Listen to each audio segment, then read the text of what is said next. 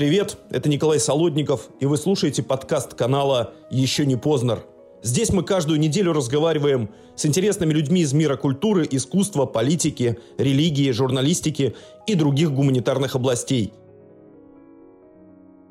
В конце 19-го, в начале 20 века Россию накрывает волна революций.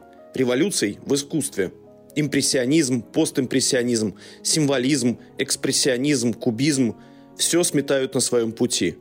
Россия открывает для себя Моне, Мане, Сезана, Ренуара, Ван Гога, Гогена и многих-многих других художников. Как русский мир пережил и пережил ли эту бурю и натиск? Кому мы обязаны появлением западного искусства в России? Центральная фигура выпуска – русский Пикассо. Наш собеседник – искусствовед и заместитель директора ГМИ имени Пушкина по научной работе Илья Доронченков – Приятного прослушивания.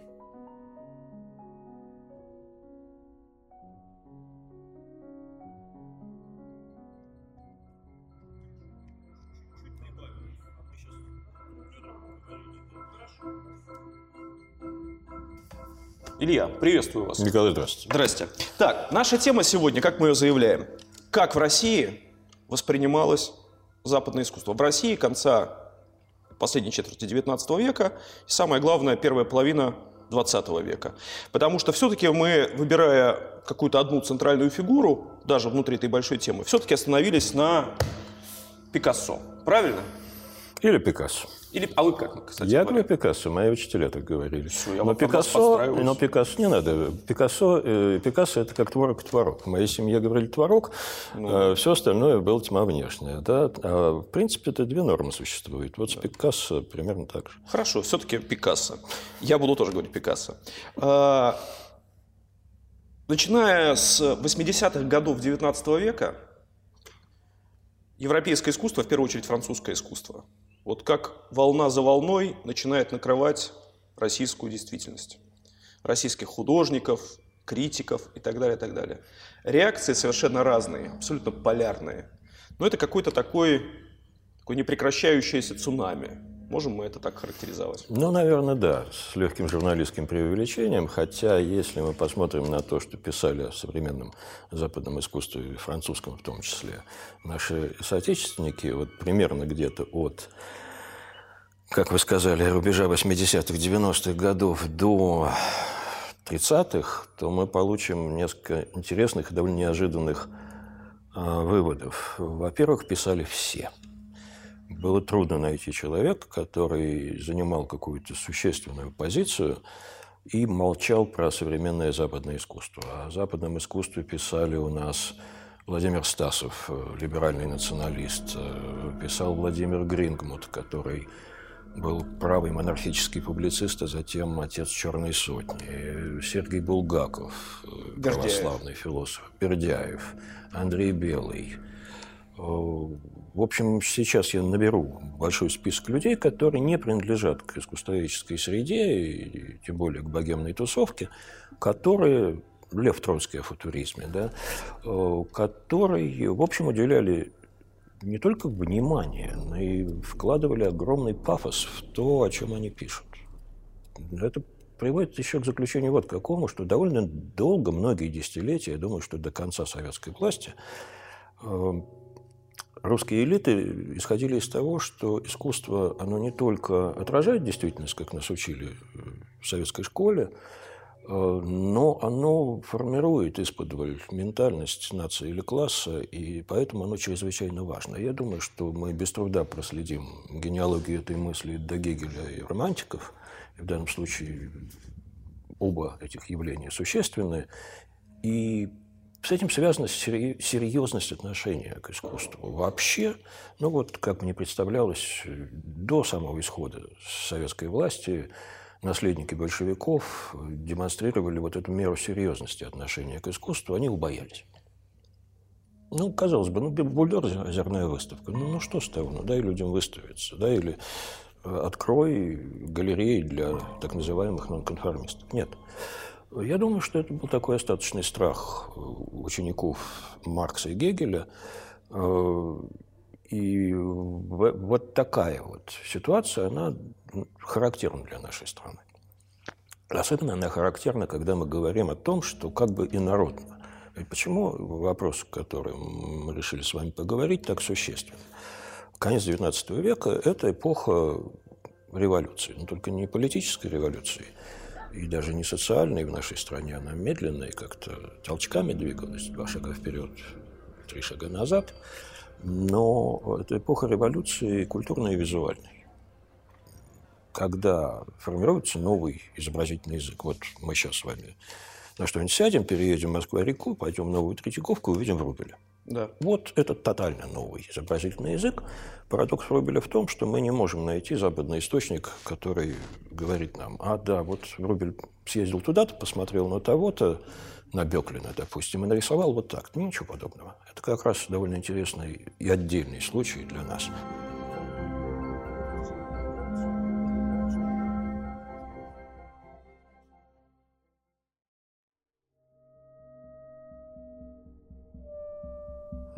И вот эта самая революция, которая принесла нам мир искусства, которая принесла нам русский символизм живописи, авангард во всех его проявлениях, эта революция на самом деле состоялась, потому что к нам поднесли западную спичку.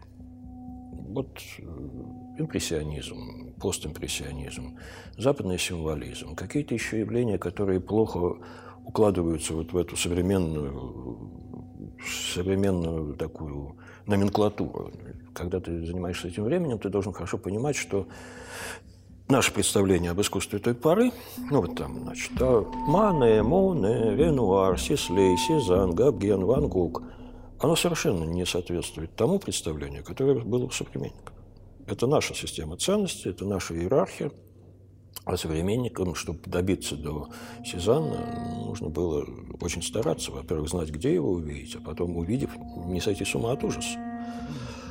Э, и вот я вернусь к этой мысли, что вот то колоссальное преобразование, это визуальная революция, этот новый изобразительный язык, а это целый ряд явлений, это не один импрессионизм, это много всего, они воспринимались в нашей стране как явление западное, французские, то есть по определению подозрительные. Вот э, что мне действительно страшно интересно во всей этой истории, как мы для того, чтобы двигаться вперед, для того, чтобы проявлять себя, свою натуру, свое понимание мира, сущность, то я описываю разными терминами, в общем, некую, одно, некое одно явление. Нам необходимо было зеркало, которое мы смотрели. Этим зеркалом было современное западное искусство, которое наши, в общем, самые талантливые, одаренные художники так или иначе э, использовали. Что они там видели? Они там видели себя, безусловно, но себя каким-то другим. И это была болезненнейшая проблема. Вот если мы действительно возьмем 1890-е годы, властителей дум русского образованного общества, ну там, Владимир Стасов, опять же, да, это патриарх русской художественной критики, защитник могучей кучки, пропагандист передвижников, э, человек, который все отдаст за русское национальное искусство в музыке, в архитектуре или в изобразительном искусстве. Э, помянутый мной не к ночи Владимир Грингмут, э, редактор «Московских ведомостей», защитник православного царства, Николай Константинович Михайловский, который был идеологом крестьянского социализма, народничества, Лев Николаевич Толстой, Георгий Валентинович Плеханов, первый русский марксист. Э, и мы посмотрим, о чем эти люди могли бы друг с другом договориться? Да ни о чем. У них абсолютно противоположные политические позиции. Но когда дело доходило до того, что сейчас называется contemporary, вот в искусстве, mm-hmm. они проявляли примерно одинаковую реакцию, которую, ну, если политизировать, эту реакцию можно назвать одинаково реакционной. В этом смысле совершенно блестящая фраза Маковского, про которую вы вспоминаете, который увидел первые работы импрессионистов Павла Михайловича Третьякова, да? Он увидел... И, и сказал, что с каких пор вы начали делать свои коллекции прививку сифилиса. Совершенно верно. Он увидел, согласно воспоминаниям современников, э, он увидел девушку, освещенную солнцем, Валентина Серова. Причем я не прочу, что Серов видел импрессионистов. Для того, чтобы писать так... А, Серова работа, да. Для да, того, чтобы писать да, так, уже да. не обязательно было смотреть на Ренуара или Клода Мане. Это в определенном смысле уже был общий такой лингва франко, общий язык пленерный. Но действительно, тот же Игорь Грабарь вспоминает об этой фразе, брошенной Владимиром Маковским на обеде Петра Михайловича Третьякова. Третьяков, Павел Михайлович. Павел Михайлович, извините, да, Павел Михайлович Третьяков, безусловно.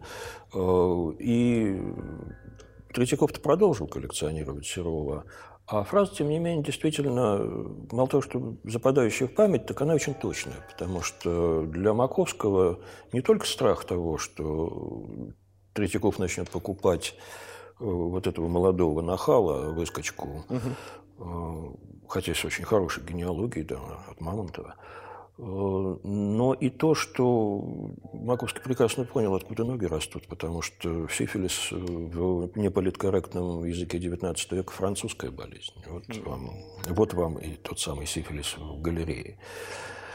И, в общем, действительно, для этого был такой э, довольно болезненный процесс открытия, усвоения э, и формулирования собственных задач. Вот в этом смысле для меня, конечно, совершенно идеальная фигура Сергей Павлович Дягилев, потому что Дягилев еще очень молодым человеком понял, что он хочет. Э, вот поразительно, насколько у этого Гуляки Праздного, да, у этого русской реинкарнации Оскара Уайльда, богемы, казалось бы, существовала стратегия, которая, своя линия, которую он гнул всю свою сознательную жизнь. Да? Он закончил триумфом русских балетов, э, реформированием современного театра. Но если мы посмотрим, с чего он начинал, то году в 97-м он, по-моему, пишет Шуре Бенуа, другу своему, столичному, а Дягилев уже пермяк, он какой кузен из Житомира, приехавший в Петербург, да, и вот эти вот ученики гимназии Мая, кружок Шура Бенуа, над ним, грубо стебется.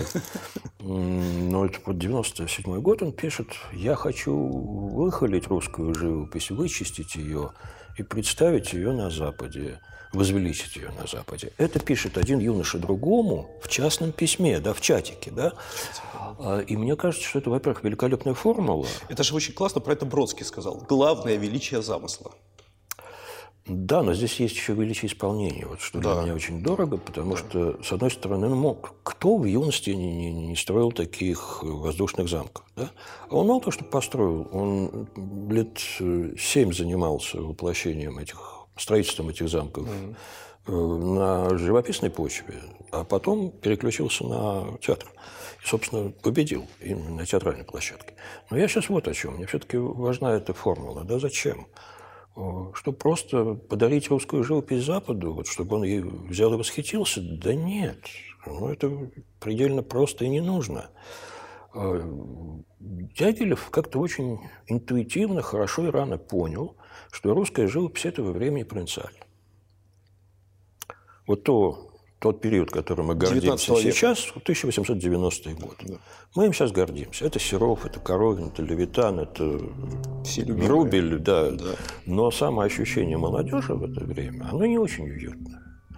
Есть передвижники, которые совершенно забронзовели. Вот ровно к этому моменту они меняют свой устав так, что всем начинают рулить эти самые пилигримы американские такие, да, отцы-основатели, которые... Ну, это кто? Ос... Именно? Мясоедов, например, угу. Маковский, которые угу. никогда не покидали это, родную землю. Они никогда не покидали товарищество. Репин выходил, например, он уже не в игре. Да? Э, и вот именно они начинают диктовать не только институциональные условия приема, а это ведь не инклюзивное общество передвижники, это эксклюзивное. Да? Они не очень любят посторонних. Они, потому что если ты примешь много посторонних, придется прибылью делиться. И молодежи там неуютно, да, и, э, в общем, когда ты читаешь прессу этой пары, воспоминания, какие-то документы, ты понимаешь, что 1890 год – это вот действительно экономическая модернизация, да, бурный, бурный рост промышленности, строительство железных дорог. Э, и параллельно с этим существует такой латентный изоляционизм. Вот, например, э, у Ивана Шишкина незадолго до смерти журналист берет интервью и спрашивает, вот, в частности, о современных выставках. Это 97 год, только что, ну, за это десятилетие в России случилось два десятка огромных западных выставок, очень разного качества, но представивших все национальные школы. Но к 1997 году таких выставок было всего две. Французские, одна в 1991 году, другая в 1996. И Шишкина спрашивает об этом, он говорит, знаете, эти западные выставки, они вообще-то приносят прямой урон моим товарищам, потому что покупают не у них. Вот мне бояться нечего, но Шишкин... Блин, как это похоже с современной риторикой по поводу некоторых людей, по поводу западного кино, которое приносит вред отечественному кинематографу. Вы сами сказали, мы к этому вопросу еще вернемся. Ну просто... Я же вам эту ну, историю рассказываю не для того, чтобы поделиться с слушателем своими академическими студиями. Мне это тоже очень приятно, хлебом не корми. Но чем дальше я живу, тем больше я понимаю, что эти студии, вообще-то говоря, э, про современность. Об этом мы тоже потом поговорим. Ну вот, да. значит, он мне-то бояться нечего, говорит он. Нет, Шишкин-то да. покупают всегда и, и задорого, а вот товарищам моим не, неуютно. Вот Представьте себе, мы бы привезли картины, допустим, в Берлин. Как? Я думаю, что немцы бы нас вообще-то не приняли. Он не прав. Немцы приняли в это время даже французскую выставку. А вот американцы, говорит он так, надо брать пример с американцами. Что он имеет в виду? У американцев была жесткая протекционистская политика. Она касалась и сахара, и картин. И картин. Ничего себе. А, допустим, Александр Николаевич Бенуа приезжает к Михаилу Нестерову, который, ну, как бы наше национальное все, да, Сергей Радонежский и прочее. А в этот момент его еще, в общем, старшие передвижники не принимают. Ну, потому что язык у него странный какой-то такой, декадентский немножко. И пишет он фантастические видения, да, а не реальную жизнь. Ему там тоже неуютно. И вот Бенуа ему говорит, «А давайте вы пошлете свои картины в Мюнхен на выставку Сецессиона. Это самая передовая площадка в Европе на тот момент. И мы знаем этот диалог из письма самого Бенуа. Нестеров говорит, ну, знаете, вообще успех у художника – это вообще-то позор. А понять воистину может только русский. Мне хватит, чтобы меня два-три человека поняли, я лучше в Нижний пошлю.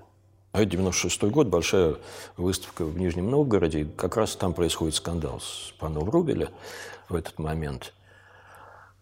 Вот вам риторика. Да, понять может только русский, угу. только соотечественник. Правда, к чести Нестерова, у нас следующий год посылают в Мюнхен свою лучшую, на мой взгляд, картину «Великий постриг». Э, но вот если мы наберем таких э, свидетельств целый ряд, я вам гарантирую, они у меня есть, да, э, то мы не удивимся, что в 1900 году в одном из двух или трех художественных журналов страны на тот момент «Искусство и художественная промышленность» А критик и художник, литератор Пахомов пишет статью под названием «Нужны ли нам в данный момент зарубежные выставки?». И говорит, выставки неинтересные, выставки случайно подобраны, выставки не дают нам реальной картины той или иной национальной школы. Давайте лучше покажем провинциальные русские картины, тем более у нас все равно очень мало выставочных. Вот, то есть на этом фоне, конечно, вопрос о западной, западном искусстве, причем западном искусстве современном – не традиции салона, да, а даже не реализме западном, а вот импрессионизме, тех сложных явлениях, которые мы сейчас накрываем шапкой постимпрессионизма, он, конечно, ключевой. Потому что, опять же, я процитирую того же Дягилева, это моя любимая цитата, и того же года она, кстати, 97-го, был небольшой, ну, микроскандальчик в петербургской художественной среде. Русское общество акварелистов, где, в частности, влиятельным был очень старший брат Александр Бенуа Альберт, э, на одной из выставок показал акварели западных художников современных. Причем, как я понимаю, значительная часть этих акварелей принадлежала самому Сергею Деклю. А на будущий год было принято решение не показывать западных мастеров. Ну, понятно было, и в прессу, в прессу это просочилось, э, конкуренция. Русский рынок очень в этот момент, художественный рынок, не развит. Э, русского человека нет привычки покупать, нет привычки платить большие деньги за произведение искусства. Э, крупных игроков мало. Вот Третьяков, государь Александр Третий или во след ему Николай II иногда покупают и платят хороший гонорар. Но ситуация близко не напоминает французскую или даже немецкую, или даже скандинавскую. И вот на этом фоне, конечно, такой микроскандальчик, он вызывает реакцию Дягилева в одной из газет под буквами, под криптонимом СД, он пишет рецензию на вот эту вот национально чистую акварельную выставку и говорит там следующее, обращаясь к старшему поколению. Ваш панический страх перед Западом, перед всем новым и талантливым, есть начало вашего разложения, ваш предсмертный вздох. Обратите внимание, что новое, талантливое и западное для Дягилева синоним. Красиво сказано. Э, да, вот отлив бронз. Это правда. А, ну и потом он, собственно говоря, реализует эту программу. Он привозит нам абсолютно феерическую скандинавскую выставку. Первый раз Монк приезжает в Россию. Не говоря уж о всем То есть мы, мы и, Дягиль, и, и за Мунка должны Дягилеву спасибо сказать? В 1997 году он привез огромную выставку скандинавского модернизма, которую выбирал сам. Сами скандинавы были немножко в оторопе, что он там навыбирал.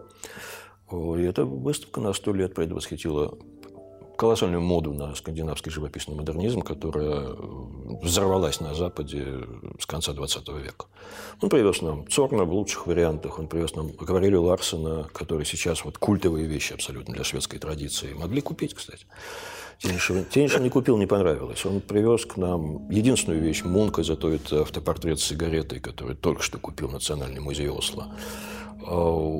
Там были Хаммерсхой, 10 вещей. Вот если вы просто про проверите выставки в мире сейчас, Вильгельм Хаммерсхой выставляет, он страшно востребованный художник. Тогда его за пределами Дании не знает практически никто. Дягилев его видит, привозит, даже себе покупает. А, и с этой выставкой связана масса интересных историй. И вот сейчас я лучше о ней умолчу, потому что я могу всю передачу посвятить. Хорошо. Давайте, если вы не против.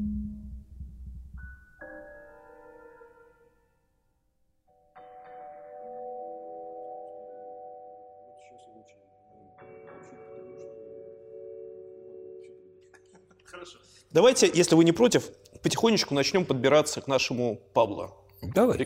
Давайте. Итак, мы можем, у нас есть какая-то так, какой-то год, который мы можем, ну, как бы точно обозначить, что вот в этот год впервые в России впервые прозвучало, ну, так я имею в виду громко, явственно, имя этого художника. Когда это случилось, Я при сказал, каких обстоятельствах? Это девятый год, когда... Девятый, десятый годы, когда его имя стало проникать на страницы русских журналов. Еще за год или два до этого русские художники, живущие в Париже, начинают писать, о, это модный художник, модное имя, здесь все стали кубистами, здесь все последователи Пикассо. Это, конечно, преувеличение. Да? Э, но для того, чтобы ты мог воспринять этого художника, который менялся стремительно, как мы знаем, да, и вот тот Пикассо, который реально оказался актуальным для русского искусства, это Пикассо 908-909 годов, я чуть позже объясню, почему. Но здесь есть некая предыстория. Да, вот, та есть ситуация 10, 1890-х, о которых я говорил, Дягилев, который приводит к нам вот такой широченный диапазон явлений зарубежного искусства, то, что мы сейчас уже считаем салоном, только таким модернистским салоном, современным салоном, то, что мы считаем просто шедеврами современного французского искусства, вроде великолепного подбора Эдгара Дегана выставки 1799 года, вот, это, вот этот плюрализм, он примерно совпадает с тем, что Дягилев сворачивает свои кураторские проекты в области искусства. Последний его кураторский проект – это, в общем, такой очень важный вывоз русской живописи в Париж в осенний салон в 1906 Он сделал модельную ретроспективу русского, русской живописи. На ней базируются уже все выставки, включая, допустим, выставку в музее Гугенхайма «Раша» с восклицательным да, знаком. Да, да, Начинается от икон и дальше. Кстати, важно, наверное, заметить, что вообще-то э, первая, одна из первых выставок, которую делал Дягилев в России еще, это выставка русского портрета XVIII века, к тому моменту совершенно забытого. Совершенно верно, потому что он что обладал важно? способностью, в общем, вот такого чистого, свежего взгляда. Да. И если мы посмотрим, что писали тогда об этом, тот же Стасов писал, он писал, что это не национальное искусство, что это обслуживание, значит, забавы аристократии, дворянства. Mm. И Дягилев-то тоже оказался революционером. Ну вот и, и на Парижскую выставку он довольно много привез этого искусства 18 столетия. В этом смысле просчитался, потому что французы как раз и считали в нем собственное влияние, свое мощное влияние 18 века. Но закончил он Вругелем, закончил он Ларионовым, да, он закончил молодежью художественной. И вот эти самые, это первые десятилетия, перед тем, как перейти к Пикассо, нужно тоже понять, что там происходит. Вот эти вот мега-выставки заканчиваются. Угу. В 908-909 происходят две очень важные выставки. В Москве выставка «Салон Золотого Руна» и выставка «Золотого Руна», символистский журнал, который издает такой «Анфан Терибль», э, притча во языцах московского купеческого общества Николай Рябушинский, один из братьев, дюжина была детей в этой семье, такая паршивая овца, потому что казался даже его, да, его даже, если не объявили банкротом, то, по крайней мере, установили на нем финансовый контроль членов mm-hmm. собственной семьи. Но если бы не Николай, мы бы не имели совершенно фантастического журнала «Золотое руно», э, который публиковал произведения Гогена, организовывал выставки современной французской живописи. И по концепции эти выставки, в общем, сейчас это можно признать, они, например, предвосхищают на несколько лет выставки Роджера Фрая, в Лондоне 1910-12 годов, а, собственно, Роджер Фрай придумал нам термин постимпрессионизм. Вот после выставки 10 года этот термин появился. Но помимо вот этих двух выставок, которые чрезвычайно важны, потому что там показали нам Матисса, там показали Фавистов, Сезанна, Гогена и Ван Гога в хороших, вариантах, в хороших примерах, э, на авансцену вышли русские коллекционеры. Вышли прежде всего Сергей Щукин и Иван Морозов – и вот ровно с ними, помимо поездок за границу, ну, когда ты приезжаешь за границу, ты молодой художник, ты, в общем, должен знать, куда идти. А вот это вот тоже требует определенных связей, там, чтобы кто-то тебя привел за ручку к Дюран Рюэлю или к Амбруазу Валару, и он дал пошарить у себя... По чуланчикам. По чуланчикам, да. Вот примерно Игорь Грабарь так и хвастался потом Александру Бенуа, что в конце 1890-х я вот туда захаживал, открыл для себя Ван Гога и Гогена, а Бенуа так злой карандашиком на этом письме пишет. Не в таком-то году, а в таком-то, да и не вообще тогда он Цорном э, увлекался. То есть это же время, когда, собственно, ты, тебе очень важно э, сформировать свой публичный образ, и то, что ты открываешь французское искусство раньше всех других, это тоже очень важная составляющая этого образа для того же Грабаря. Ну так вот, помимо того, что ты как молодой художник можешь поехать в Париж, uh-huh.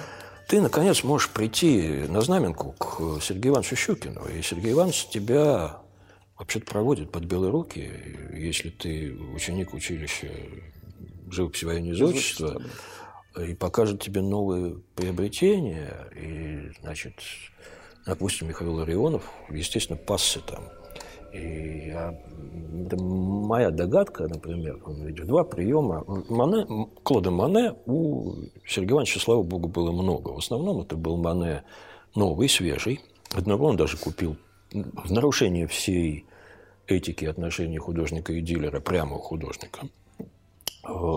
Но, как мы знаем, поздний Мане работает сериями. Стагас, Тополя, там какие-нибудь э, кувшинки, мостики горбатые.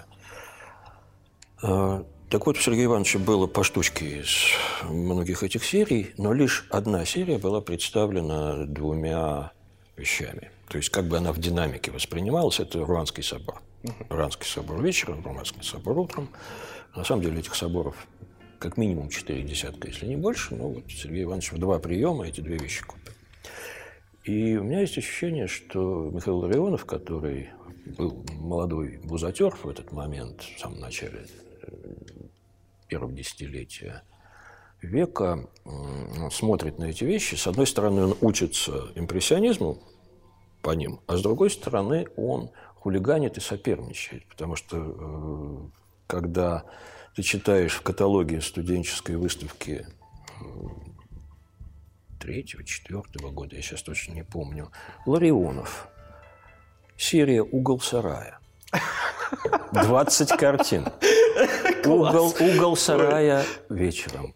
Угол сарая в полночь. Угол сарая Ой, там, на закате. Какая хорошая история. А, я ни одного из этих углов сарая не знаю. Я не уверен, что они до, вообще до нас дошли. Я подозреваю, что это были вот такие вот этюдики. Но ты понимаешь, что это, конечно, такая, такая хулиганская выходка, адресованная собором да. Клода Мане. То есть, ну, веселая штука был ранний русский авангард. Вот пока это поколение не поменялось, пока не пришли Малевич, Филонов, такие вот... Серьезные ребята. Серьезные да? гуру такие, да. да. Это, да. это уже чистый культ такой начался э, наставников э, сенсеев. Но до этого это была довольно веселая, хулиганская и очень отвязанная история. И вот э, Сергей Иванович превратил свой, свой особняк в такой рассадник буржуазного влияния. Да? Настолько, что э, профессора училища военного изотчества всерьез обсуждали вопрос, не запретить ли студентам ходить к Щукину. Да?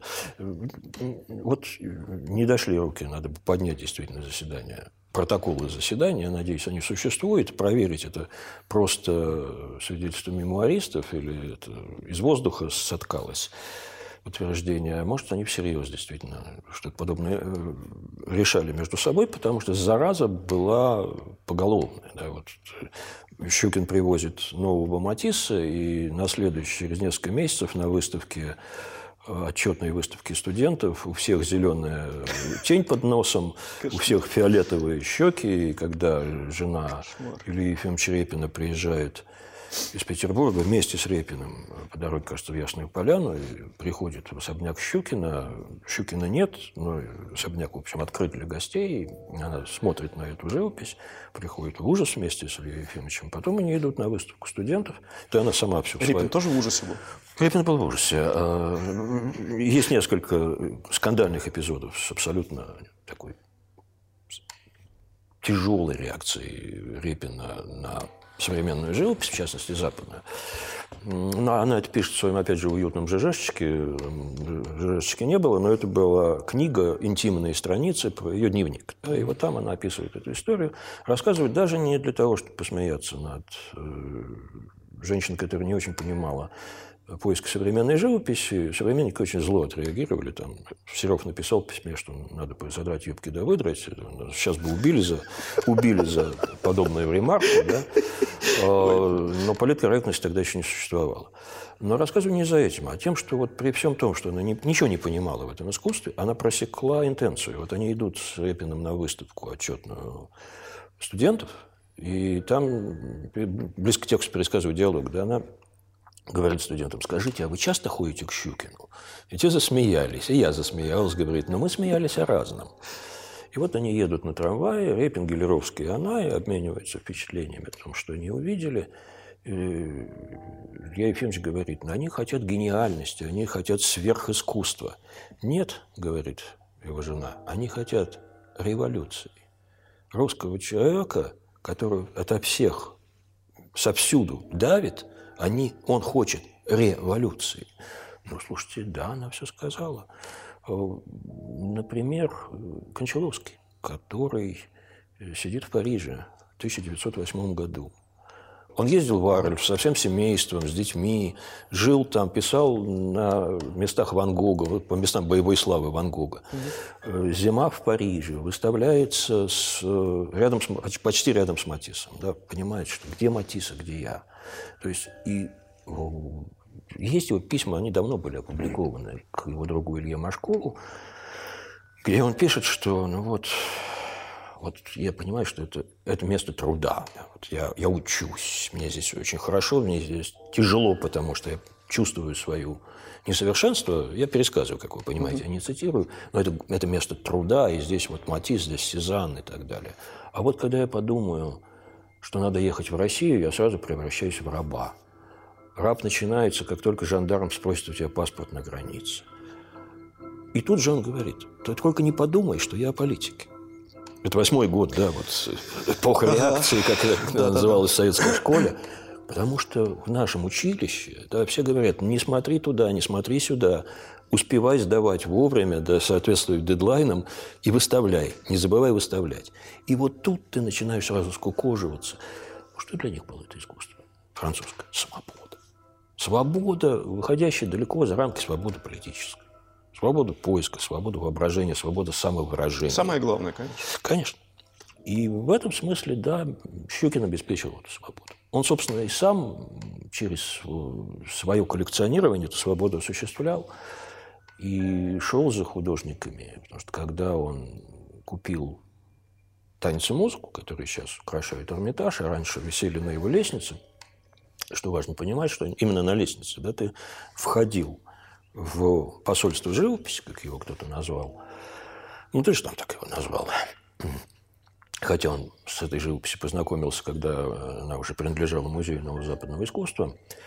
И начинал знакомство с французским искусством не, с, не постепенно, да не с там, даже не Мане, а каких-нибудь Каро, Барбизонцев, Курбе, вот там более традиционная живопись, а сразу получал по глазам Матисом. красным, зеленым и синим матисом. Да? Да.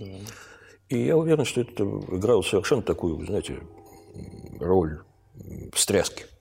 И это был камертон. Ты входил туда, и дальше уже вся, э, вся эта экспозиция Щукина отстраивалась именно так, что она показывала тебе радикальное движение французской живописи. Как круто. А хотел он этого или нет, я не знаю, но я так вижу, что называется. Угу. Да, и дальше ты шел через э, залы, это относительно небольшой особняк, он вот там на задах Министерства обороны стоит. Особняк Трубецкого. Да, хотя бы краем глаза на него можно посмотреть. Вот импрессионисты, вот там постимпрессионисты, вот комната Матисса, которую Матисс лично декорировал, когда приезжал в Москву на неделю в 2011 году. Вот дальше ты попадаешь в дубовую гостиную, где на одном на одной стене очень плотно повешены практически впритык Гоген и Ван Гог, от чего рождается, как Яков Тугенхольд написал, ощущение иконостаса. А, и э, это вот такой парадис, да, это вот утопия. Это Таити, это яркие цвета, это рай. И, собственно, русские, пост, русские молодые художники из постимпрессионистов раньше всего познакомились с Гогеном. Тут, опять же, причудливо тасуется колода, вот тот самый осенний салон, о котором я вам говорил, шестого года, куда Дягилев привез русскую ретроспективу и захватил с собой несколько юных художников, вроде Ларионова или Судейкина. Ровно в этот момент в осеннем салоне проходила первая мега-ретроспектива Гогена. И, в общем, такая вот, такой укол Гогена русские получили. А, Ван Гог так у нас никогда, собственно, по-настоящему и не выстрелил, а Сезанн, как мы знаем, стал Карлом Марксом для русской живописи. Я не шучу, его серьезно с Марксом сравнивали после революции. И чуть было не поставили памятника в рамках Ленинского плана монументальной пропаганды. Правда, в списке, э, подписанном Владимиром Ильичем, имени Сезанна не было. Но в драфте – да. Ну и вот, значит, ты э, в этом парнике – Гогена и Ван Гога, где такая болезненная энергия Ван Гога подавлена, да у Щукин особо вот такого энергичного Ван Гога не было. Был хороший, но не Морозовский Ван Гог, не кафе Варли, да, не красные виноградники. Ты переходил в комнату маленькую, где э, все стены были завешены вплотную Пикассо. У Щукина был 50 Пикассо с лишним. Картин 51, наверное. Э, в другую сторону. Но э, плюс графика определенная. Mm-hmm. Да? Причем покупал он то, что ему нравилось. Да? Он рассказывал об этом, что я купил одну, видимо, это наша пушкинская дама с веером, э, повесил ее на проходе, и когда шел в столовую, каждый день проходил по нее, мимо нее несколько раз, и понимал, что, опа, а в какой-то момент я уже не могу на нее не посмотреть. А в какой-то момент все остальное уже начинает казаться сладким вареньем. И он стал покупать, покупать и покупать, и покупал он вот эти, вот то, что называется неопримитивистским или протокубистическим Пикассо. Вот, наверное, первая вещь, которую он купил. Дама с веером. Да. Это у нас девятый год. И в результате он купил э, вот несколько десятков таких вещей. Одна страшнее другой. Они темные, они охристые, зеленовато-черные и фигуры абсолютно. Какая там психология? Они просто выглядят как вырубленные с дерева деревянные болваны. Да. Очень распространенное было это, было это сравнение в дискурсе той поры, что скифские бабы. Да, вот. Скифские бабы? Илья, Илья Ефимович Репин со скифскими бабами сравнивал Родена, между прочим. Божечки мои. А для Гончарова скифские бабы были, наоборот, воплощением настоящего искусства. Да. Ну и вот, смотрите, вы попадаете туда. Где-то вы видите какого-нибудь голубенького Пикассо, где-нибудь э, розовенького Пикассо. На вас, вот как на этих фотографиях, да, на вас обрушивается вот это все. Я даже не могу себе представить этот эффект, честно говоря. Причем Щукин ведь не подписывался делать музей. Вот Морозов создавал очень равномерную коллекцию, где у него было три Пикассо. Все, все три. Зато это были ультра-классы. Какие? Это были Орликина его подружка голубая – это была девочка на шаре розовая. И это был Амброс Валар, кубистический портрет, таких всего три в мире. А, то есть понятно, что это был не его художник, но он отобрал снайперский. А Щукин брал, наоборот, вот так, как бульдозер. И, видимо, потому что нет объяснения этому. Вот я спрашивал Наталью Семеновну, чью книжку мы сейчас держим. Да, ну, тоже она объясняла психологически, наверное, все-таки в в семье Щукиных было несколько трагедий, самоубийств, неожиданных да, смертей, да, и, и, возможно, вот Щукин как-то транслировал свою тревогу вот туда, в этого Пикассо. Результат. Э, в России формируется совершенно уникальный образ Пикассо, которого нет нигде в мире. Да? Ну, я вот посмотрел, допустим, что Аполлинер пишет про него. Ну, там такие вот эстетские эссе с далекими ассоциациями. Ну, после, понятно, после Верлена и Валерии можно все, да, но, но к Пикассо это имеет отношение относительное. Да. Немцы пытаются его через философию понять. Потому что вопрос перед всеми стоит. Как возможен Пикассо? Что Пикассо сделал? Пикассо просто поломал э, об колено способ репрезентации. Он лишил живопись огромного количества просто задач. Да? Ну, той же самой психологической характеристики или натурного изображения просто превратил, радикально превратил произведение искусства в нечто самодостаточное. Вот самореферентное. Да? Причем еще и оскорбив по ходу дела э, целый ряд э, чувств верующих. Да? Ну, допустим, вот ты изображаешь женщину, в результате у тебя эта женщина напоминает э, нечто вырубленное из полена, там, с явно выраженными родовыми половыми признаками. Где поэзия? Где духотворенность? Где, прости господи, духовность? Это огромнейшая пощечина общественному вкусу, вовсе не манифест Маяковского с Хлебникова. И с этим надо как-то жить, это надо как-то объяснять. И вот поскольку Сергей Иванович привез нам этого добра очень много, но, опять же, не присягал равномерно собирать Пикассо, он вообще проигнорировал аналитический кубизм, из которого потом задним числом э, западное искусствознание вырастило весь великий модернизм XX века, абстракцию. Да? Ну, просто для Щукина этого периода не было. Зато вот эту вот этих страшилищ было очень много. В результате мы получаем совершенно русский образ Пикассо, в котором э, доминирует демонизм и одержимость.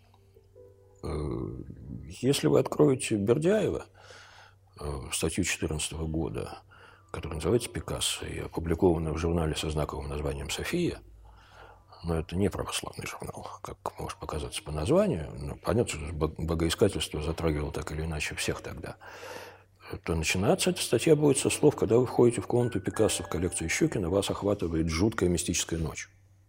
Это холод могилы, да, здесь совлечены все покровы зримого мира, и так далее, и так далее, и так далее. Это чисто философское стихотворение в прозе.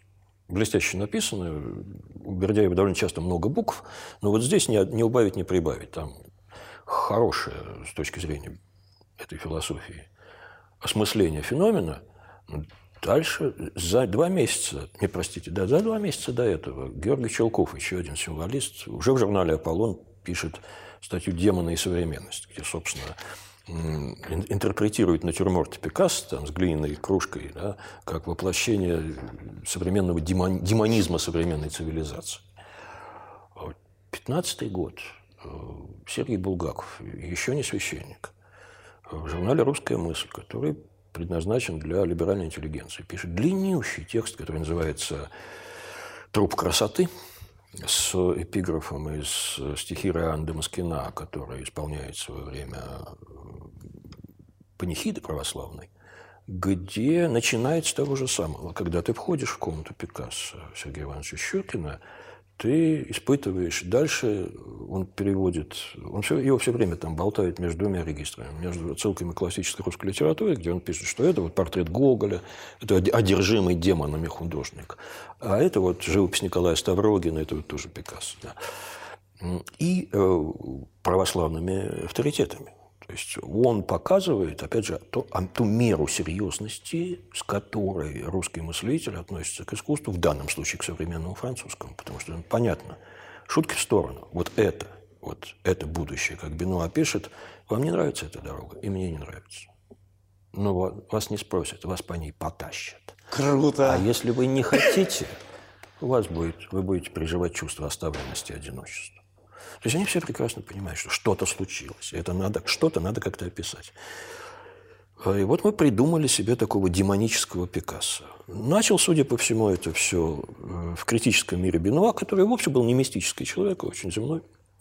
Но он тоже не избавился от не избег э, соблазна использовать вот эти вот эти метафоры, но если для него они метафоры, а то для э, Бердяева и Булгакова это уже серьезные размышления. Думаю, что даже не Бенуа. У меня есть, есть э, припасенное еще один, одно свидетельство, что вся эта история началась раньше и до Бенуа, но я пока рассказывать не буду, раз не опубликовал пока.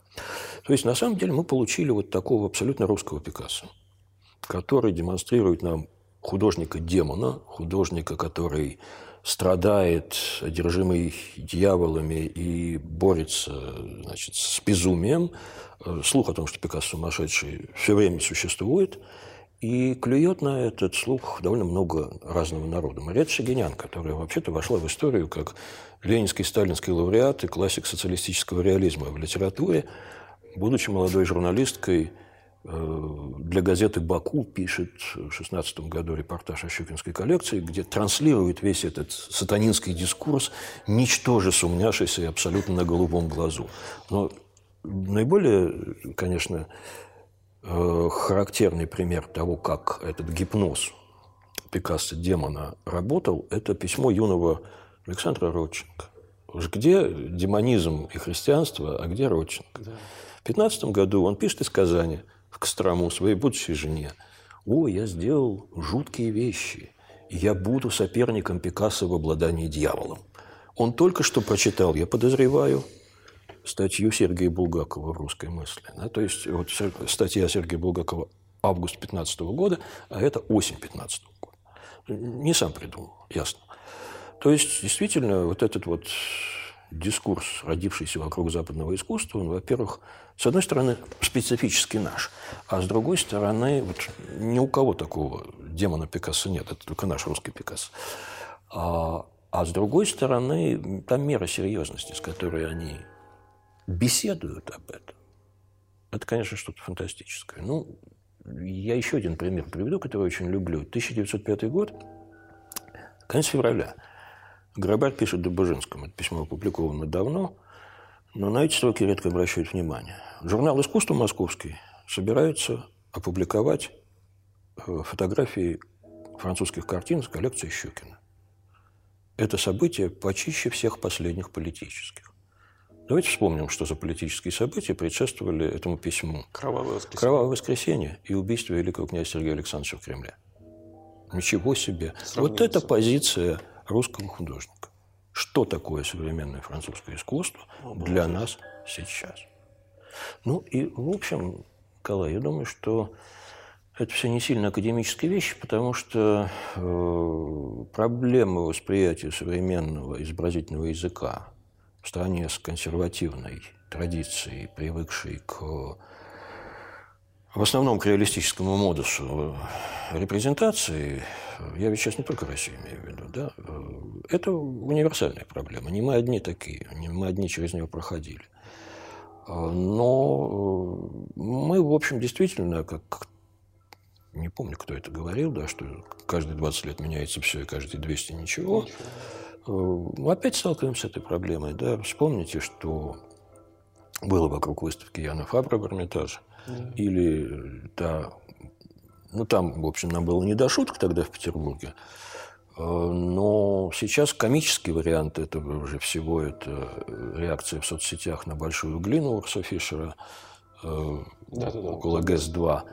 Угу. В принципе, да, мы находимся в аналогичной, неподобной ситуации, ну, так, сопоставимой. И снова мы должны объяснять, что вот это все не декаданс, не западная зараза, а нечто, что потенциально способно оживить собственное искусство и собственную культуру. Ну, такая наша планида в эти Да. А можно мы с вами пробежимся по работам Пикассо, которые у Щукина? А вы про, как, про какую захотите, скажите мне просто несколько слов, расскажите, потому что я же мало чего знаю. Вот начнем. Это же проститутка. Ну, конечно, это сцена борделя, да. И... А сколько любви? Или желания. Э, в данном случае наше слово «любовь», оно слишком много на себя берет. Да, я не знаю, может быть, в каких-то других языках есть э, градации, да, которые описывают разные состояния эроса. Да. Но, правда, одно из, очевидно, плохо осознаваемых несчастий современного человека, то, что мы словом «любовь» описываем все. Все, примерно. Да. А потом пытаемся разобраться с последствиями. Да. Я ж тебя любил, я ж тебя любила, а ты... А может, это как-то по-другому называлось?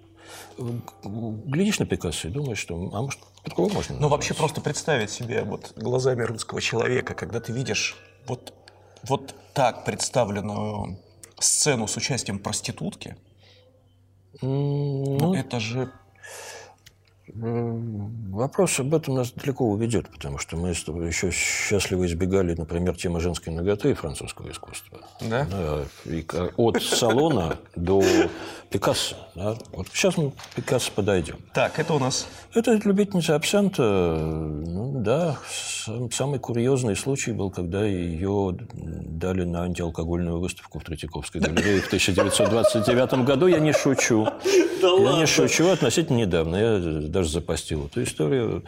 Я сижу в архиве, в кое веки раз добрался до архива собственного музея, и листаю документы Музея нового западного искусства. И вдруг такой возглас ученого совета из машинописного протокола поднимается «Не отдадим, э, не отдадим Мане и кого-то там еще». Но я думаю, что антиквариат зашел на продажу за границу забирать. Нет, ага. слава богу, э, распоряжение наркомпроса выдать вещи на антиалкогольную выставку в Третьяковскую галерею. Э, ну, хорошо, они действительно не дали Мане и вот кого-то там еще, зато очень щедро отсыпали Пикассо и некоторых других художников. Вот она они, они хотели ею напугать, э, так сказать, тех, кто хочет стать на дорожку алкоголизма, или они думали, что это газировка? Нет, они, конечно, знали, что это абсент. Что это абсент. Э, наверное, хотели напугать, но я думаю, что главное было галочку поставить. Все, да? Ну, это смешная Разнарядка, да. Ну, эта вещь тоже была на той выставке. Тоже на Поэт с кружкой пива, да, на антиалкогольной выставке 29 года. А, то, что это свидание сестры, это, скорее всего, женская тюрьма Сан-Лазар и женский госпиталь для венерических больных, это в ту пору особо не знали. Это, насколько я помню, а, устанавливал уже Анатолий Подоксик, покойный сотрудник Эрмитажа, в одном из своих докладов mm-hmm. по поводу Пикассо. А, ну вот, посмотрим на того любимого Пикассо, вот этого вот кошмарного. Oh.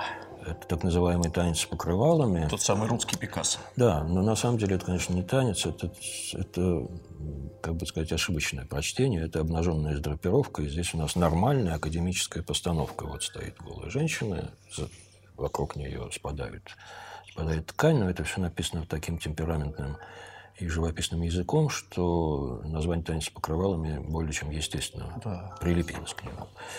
Или «Натюрморт черепом», который я лично очень люблю. Это размышления Пикассо после самоубийства одного из друзей. Вещь... Э, вот в таком стиле он работал недолго. Но здесь такая эмоциональная энергия, которая даже у Пикассо редко встречается. Она в основном, я думаю, не благодаря формам, а скорее благодаря столкновению парадоксальных и дисгармоничных цветов рождается. Ну и вот пошли вот эти вот вещи 907-8 годов. Названия их достаточно условные, а вот энергия, которую они излучают, она действительно колоссальная. Ну вот то, что я говорил вам о женщине. Да, все да.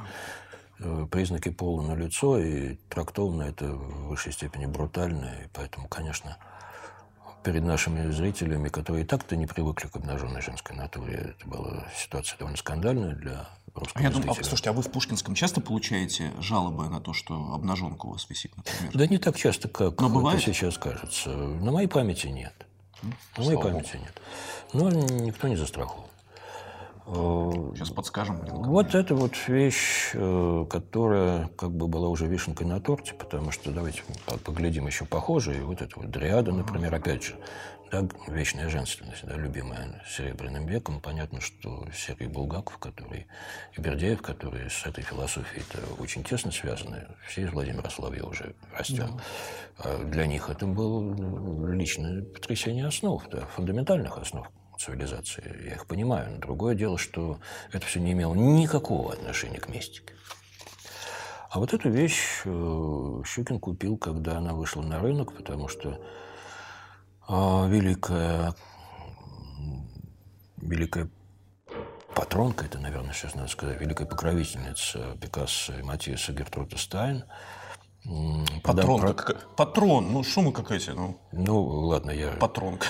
Можете выразить потом, потому что мы... Николай, шутки в сторону. Язык э, получает вызов, да? Язык получает вызов. Э, я стою как кремень. А, а я вот не знаю, потому что с этим надо что-то делать. Язык, он, конечно, сам отфильтрует. Но поверьте, шутки шутками, а это довольно серьезно. И, кстати, для подозреваемого молодого поколения не такой ироничный, как для нас с вами, вопрос, как называть. Ну, это... Ну, согласен. Поговорить с кем-нибудь. Согласен. Поговорить согласен. с кем-нибудь. А вы говорите художница или художник всех называете? Слушайте, это зависит от контекста очень часто. Для меня нормально сказать художница. Но мы же помним, что Анна Ахматова поэт. Да. да. Ну, и принципиально тут просил так ее Да, ну, это вопрос более серьезный, чем нам кажется. Согласен.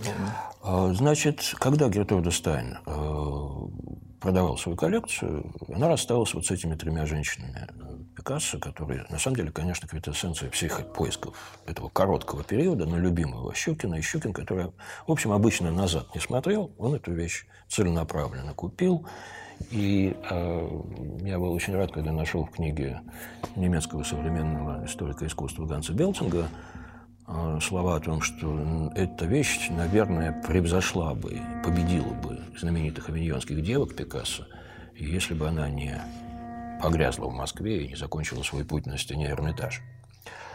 А на той же распродаже, вернее, после, это была, собственно, распродажа, механизм продаж был немножко другой, но из той же коллекции, после того, как Гертруда Стайн рассталась с ней, Морозов купил девочку на шее вещами экстракласс. Вот. Ну, а затем Щукин уже с гораздо меньшей скоростью, меньшим энтузиазмом и меньшим количеством стал покупать вот эти вот вещи плоскостного кубизма, которые оказали не меньшее воздействие на наших соотечественников. То есть это все еще кубизм? Это все еще кубизм. Кубизм будет долго продолжаться и после революции. Для него придумают название эстетический кубизм, но для русских он уже будет совершенно не актуален, потому что нас тряхнет так за годы Э, войны и революции, с точки зрения искусства, это надо назвать годами изоляции, угу. стряхнет так, что Пикассо нам больше не понадобится. Э, там после 21 года случился тоже небольшой, и скандалом не назовешь, э, разрыв шаблона. Да? Ну, смотрите, за время изоляции у нас 14 год, война, все на фронтах. Узнать, что делается в Париже, мы не знаем все лидеры молодого искусства сидят либо в траншеях, либо как Пикассо в Испании, э, или где-то еще. Потом происходит большевистская революция, гражданская война, и страна изолируется просто консервная банка. И только с конца 20-го, начала 21 года форточка начинает приоткрываться на Запад. И одно из первых известий, которое туда прилетает, оба, а Пикассо изменил свой изобразительный язык. Он теперь рисует как Энгер, то есть как отец академизма. Такие плавные, точные линии, очерчивающие форму, реалистические, вы здесь не найдете в этой mm-hmm. книге. А вот здесь уже да. А, и а, это была абсолютная бомба. Еще никто не видел, что Пикассо делает – но все уже слышали, ну вот как если бы Лев Давыдович Троцкий предал революцию, произошел был примерно такой же эффект. А, и, а с другой стороны, у нас уже есть супрематизм, у нас уже формируется конструктивизм и производственное искусство.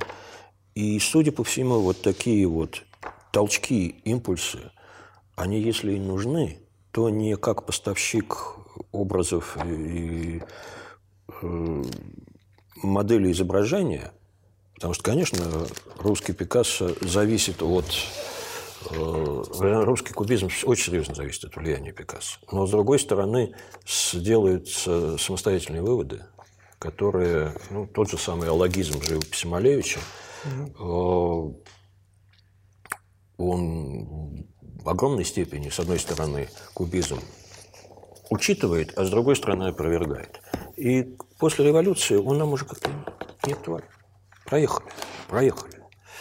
А с другой стороны приходят новые э, художественные явления, которые нас тоже начинают каким-то образом преобразовывать, каким-то образом усваивать. Но это, как говорится, другая история, хотя она не отменяет вот той э, проблемы. Это искусство необходимо, это искусство в постоянном диалоге, это искусство в конечном счете позволяет нам понять самого себя. А если так пунктирно посмотреть на дальнейшую судьбу, в принципе, просто на ту коллекцию Щукина, которая у нас была Пикассо здесь, в России, то есть э, Щукин уезжает жить, эмигрирует, все переезжает в новообразованный музей. Правильно? Но зритель вот есть какой-то период еще до того, как отправили все в запасники, когда бы он мог спокойно ну, видеть? Смотрите, довольно долго, да. Сколько? И более того, довольно важные зрители, как Альфред Бар, который основал э, Музей современного искусства в Нью-Йорке, как э, Вальтер Беньямин, в общем, нормальный, уважающий западный человек, приезжающий в Москву, обязательно шел в этот музей. Вот, значит, э, две коллекции были э, национализированы. И пока до 23 года они оставались на местах своей дислокации, да, в Знаменском переулке на Причистенке. Затем они были административно объединены в Государственный музей нового западного искусства. А в 28 году в связи с уплотнением Москвы э, все было свезено на Причистенку, где сейчас находится Академия художеств. И вот там пришлось довольно драматично, реже, э, реже по-живому э, концентрировать эти коллекции и те вещи, которые благодаря вот этим бесконечным музейным реформам э, тоже были туда. Например, коллекция Михаила Морозова, которая по завещанию вдовы собирателя ушла в Третьяковскую галерею. Там были Мунк, там были Ван Гог, там был Ренуар, Гоген. Э, эта часть западная была передана туда. Коллекция, западные вещи из коллекции Остроухова, Дмитрия Рябушинского. Это все уходило в Музей нового западного искусства. И до начала Великой Отечественной войны э, все было доступно зрителю вот там вот на Прям до начала войны? До начала войны. То есть спокойно с улицы ты заходил и мог посмотреть всего Пикассо, который был у нас в Да, Осип Эмильевич Мандельштам ровно так и делал, когда 28 -го года в Москве, и он довольно часто туда ходит, и в конечном счете мы получаем совершенно феноменальный обзор на полторы страницы главка «Французы» в его путешествии в Армению, где он фактически декларирует свое эстетическое кредо на тот момент. Вот перечитайте его, вы увидите, что, с одной стороны, это такой скетч журналистский, когда человек пришел в музей и описывает, что там происходит, что он там видит. А с другой стороны, благодаря диалогу с картинами, он действительно формулирует свое понимание искусства в целом. И он один из последних русских, очевидно, кто увидел ночное кафе в Арле до того, как его продали в Америку. Он пишет там фантастические строки о колоде гроба, да, там, о лающем колорите, о живописи самоубийцы и так далее. Э, да, конечно, экспозиция менялась. Но когда я говорил, что нам нужно было впихнуть все, смотрите, в музыкальном салоне, где висела большая серия панно Мариса Дени «История психии», э, нужно было ее оставив на месте, забрать все счетами, а сверху повесили таинцу музыку Матис. Ну, до такого доходило. Экспозиция менялась, потому что было идеологическое давление Надо было как-то соответствовать линии партии, чтобы показать, что это искусство буржуазного общества. А что вот в 30-е годы, что пишет официальное искусствоведение Пикассо? Ну, Пикассо пишет не очень много, хотя книга Нины Еворская, если не ошибаюсь, 35 -го года, по-моему. Так, а Вполне а такая, с одной стороны, критическая, но Нина Еворская в это время – это одно из первых поколений советских искусствоведов, которые всерьез марксистскую идеологию воспринимают. Без шуток, да. И главное, что в определенном смысле она работает, потому что вот то поколение, которое тогда вышло действительно, ну, просто из университетов вышло, оно применяло марксизм как аналитический инструмент, а не как схоластическую модель какую-то. Как бы, ну, вот я поклянусь Марксом, а дальше буду заниматься чем хочу. Э, транслировать советскую идеологию или там исследовать какой-то барокко. Нет, они всерьез пытались сделать из классового анализа инструмент для понимания художественного процесса. И иногда очень интересно получалось. И они пытались сделать такие экспозиции, которые бы действительно объясняли художественный процесс с точки зрения марксизма. Это шло снизу, это не обязательно шло с, той же экспозиции, которую предлагала Еворская. Она предлагала да. не потому, что ЦК партии решила, а потому что это было ощущение вот этой молодежи, что надо так. А, и э, да, до 1941 года, в принципе, ты мог более или менее все это увидеть. Его не преподавали то есть, я не знаю, там на искусствоведческих факультетах. Вот этого я не могу сказать, потому что не учился. Ну, понятно. Нет. Так, а дальше что происходит? Ну, дальше война, дальше, э, дальше эвакуация, возвращение из эвакуации. И музей не открывается, коллекция не распаковывается. Ну, а дальше постановление Совнаркома, которому предшествовала работа комиссии в главе с Ворошиловым, вот та же самая Нина Викторовна Еворская оставила пронзительное воспоминание о визите этой комиссии в музей и о том хохте, который раздавался там из уст Ворошилова и товарищей, которые глядели на Матисса и Пикассо, конечно.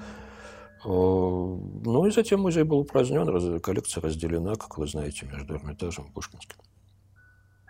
Куда отправилась та часть, которая в Пушкинском? В запасники? Грубо говоря, да, конечно, все пошло в запасники. В общем, получилось, что в Пушкинском меньше, где-то треть, грубо по грубому подсчету, и вещей, которые скорее гармоничные и потенциально могут быть выставлены однажды. А в Эрмитаж поехали радикальные вещи. Вот там очень много этого а, экспрессивного страхолюдного Пикассо, там музыка и танец Матисса. Вот, но это, это тоже драматическая, долгая история, до конца не реконструированная. Не реконструированная? Ну, конечно. Почему? Все же документы есть? Я не уверен, что есть все документы.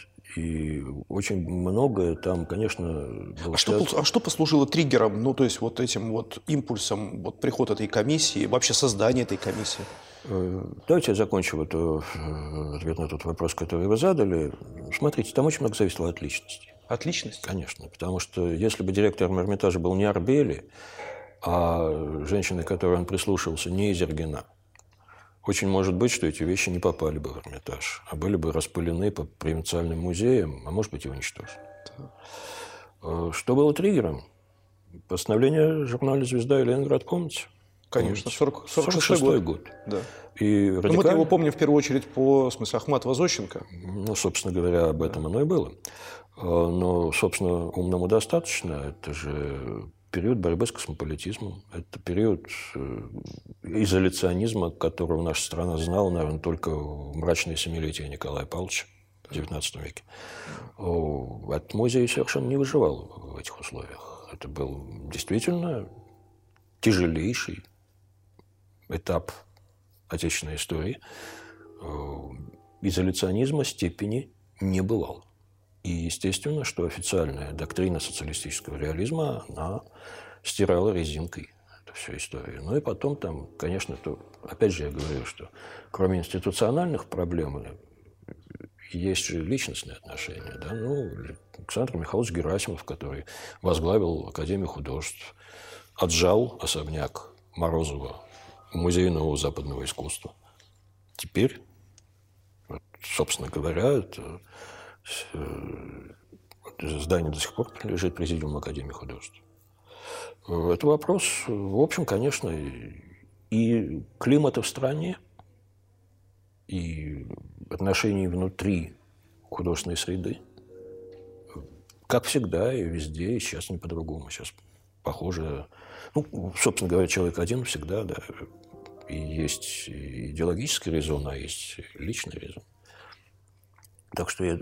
Поэтому я говорю, что я думаю, что история всего этого будет написана со временем. Когда возвращается Пикассо широкому зрителю? В какой момент? Условно 56 год. Знаменитые слова Оренбурга «Вы ждали 20 лет, подождем еще 20 минут» на открытии выставки Пикассо, когда она за... начало задерживалось. Я не поручусь, что это не апокриф, да, но даже если Илья Григорьевич не произносил этих слов, но их надо было придумать. С чем можно сравнить этот эффект? Ну, с перестройкой. С открытием горизонтов в эпоху Горбачева. Круто. А если почитать, что если захочется почитать об, об этой выставке первой Пикассо, что нужно читать в первую Знаете, я не боюсь рекомендовать. Может быть, что-то есть, но это прошло мимо моих глаз. Разрозненные, скорее, Были да, ли такие? анализы этой выставки, я не знаю. Но я знаю, что, конечно, она освобождающий эффект имела колоссальный. По вашим ну, ощущениям сегодня, если поговорить вот о Пикассо сегодняшнем, вот о, о русском Пикассо сегодня, вот по вашим ощущениям для нового поколения людей, которые сегодня учатся, я не знаю, пока еще там в Академии художеств или там на других каких-то там еще искусствоведческих факультетах, вообще для людей, которые... Какое место он сегодня занимает в русской голове? Мне кажется, он висит на стенах музеев и неплохо там себя чувствует. Вот, честно говоря. Мне кажется, что такого эффекта взорвавшейся бомбы он, безусловно, не может оказать. Ну, ну, ну что, вот где наши проблемы современные, где мышление молодежи, где компьютерная культура и где картина маслом на стене. То есть примерно, что Боттичелли, что Пикассо. Это вот один регистр. Ну, вот вы как раз вспомнили Боттичелли, который тоже вспоминал Бердяев и говорил, что если Боттичелли и Бердяев и Пикассо, Пикассо. повесить вместе, то они аннигили... взаимно аннигилируются, они сгорят от того, что они присутствуют вместе. Ну, я не знаю. Видите, Николай, кто я такой, чтобы читать в мозгах э, молодого поколения? Э, по моему ощущению, он занял место на стенах музеев. Он, наверное, говорит Кому-то больше, чем Боттичелли, а кому-то Боттичелли больше, чем Пикассо. Но если что-то способно стать ферментом для современного русского художнического ума, то, наверное, не Пикассо. А что, я не знаю, потому что контемпорари богато, разнообразно, в отличие от этой эпохи децентрализованы. Ага. Вот ты в Гонконге, ты в Венеции, ты в Лос-Анджелесе, где-нибудь в Африке, да, ты делаешь контемпор. Да. А, и что выстрелит, я не знаю. Видите, какая штука? Э, это была эпоха пластической революции. Это была эпоха перестраивания э, понимания того, как мир выглядит, как его надо воспроизводить. И конкретно кубистический период. Кубистический период важный, ключевой, но не единственный. Эта история начинается, если хотите, от импрессионистов. Где-то начинает эм, заканчиваться, очевидно, с... Вот, вот точку поставил Энди Уорхол на мой взгляд. Хотя, если вы спросите другого историка искусства, он вам, может быть, какие-нибудь другие имена назовет. Но это вот великое время модернизма. А, сейчас мы имеем во многом другую ситуацию, и я не думаю, что это эпоха революции в способе репрезентации. Это что-то другое, как не специалист по контемпорари, я даже сюда не полез. Если взять главные большие музеи мира, ну, я не беру галереи частные там, и так далее, и так далее. Все-таки главные государственные такие большие музеи мира. Где лучшая коллекция Пикассо, на ваш взгляд? Ну, слушайте, я не все музеи мира видел. Но есть музей Пикассо в Париже, да, он, так что называется, централизованный. Я думаю, что нету единой универсальной коллекции Пикассо. МОМА в Нью-Йорке, безусловно, Но если вы меня подталкиваете сказать Эрмитаж, то я скажу Эрмитаж, потому что целый период... Почему я подталкиваю? Целый... Ну, вы задали вопрос, значит. Когда вы задаете вопрос, вы имеете в виду какой-то ответ. Нет. О, ну, я... Благодаря... Эрмитаж? Вот, смотрите, давайте скажем так. К 2014 году, если ты хотел видеть Пикассо своими глазами, это, к сожалению, не все поняли в тот момент. Надо было ехать в Москву. Э, и смотреть Сергея Ивановича Щукина. Благо, Конечно. это был фактически, фактически публичный музей. Да. А, ты бы не получил представления о всех этапах развития художника, но ты бы его увидел живьем. Э, смотрите, что мы часто забываем, когда говорим о Пикассо. Пикассо и Брак работают, запершись.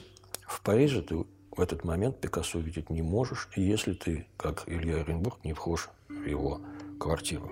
Мы знаем, спасибо исследованиям Анатолия Стригалева, покойного, как Владимир Татлин, подрядившись в 2014 году работать живым экспонатом, на русской кустарной выставке в Берлине он изображал слепого украинского бандуриста. Поехал в Париж и какими-то правдами и неправдами пролез в квартиру Пикассо. Я то ли Пикассо его благословил, то ли с позором выгнал. Да? Но это прекрасная иллюстрация того, насколько Пикассо, а, был ну вот, местом идеального паломничества, а с другой стороны, насколько туда трудно было попасть. Это блестящий, на мой взгляд, маркетинговый ход дилера Пикассо Даниэля Анри Конвайлера. Вот ты в Париже сидишь, не выставляешься, ты тайно, тайно великолепно продается. Но увидеть Пикассо можно было в Лондоне на выставке, второй после импрессионистической выставки Роджера Фрая, на выставке Зондербунда в Кёльне, на выставках в Дрездене, в Берлине и у Щукина в Москве. Туда, правда, очень мало кто тогда доезжал. Но вот Щукин действительно на тот момент сконцентрировал важнейшего Пикассо. Благодаря этим двум вот русским купцам мы имеем ту коллекцию, которая все равно уникальна, что бы потом ни происходило. Вот, наверное, я так отвечу. А где лучший Пикассо? У нас. Скажем так, обтекаемо. У нас, а, в России. Вы сказали. Спасибо огромное. Спасибо. Спасибо. Класс, как интересно вообще.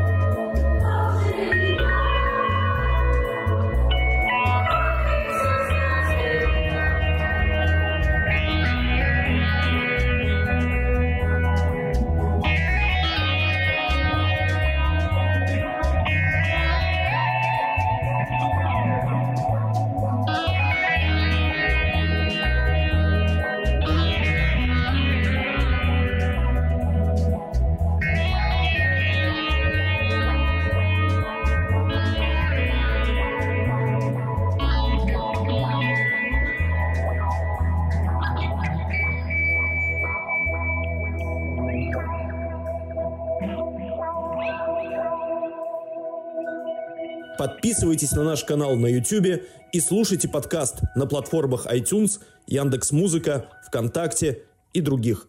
До встречи в эфире.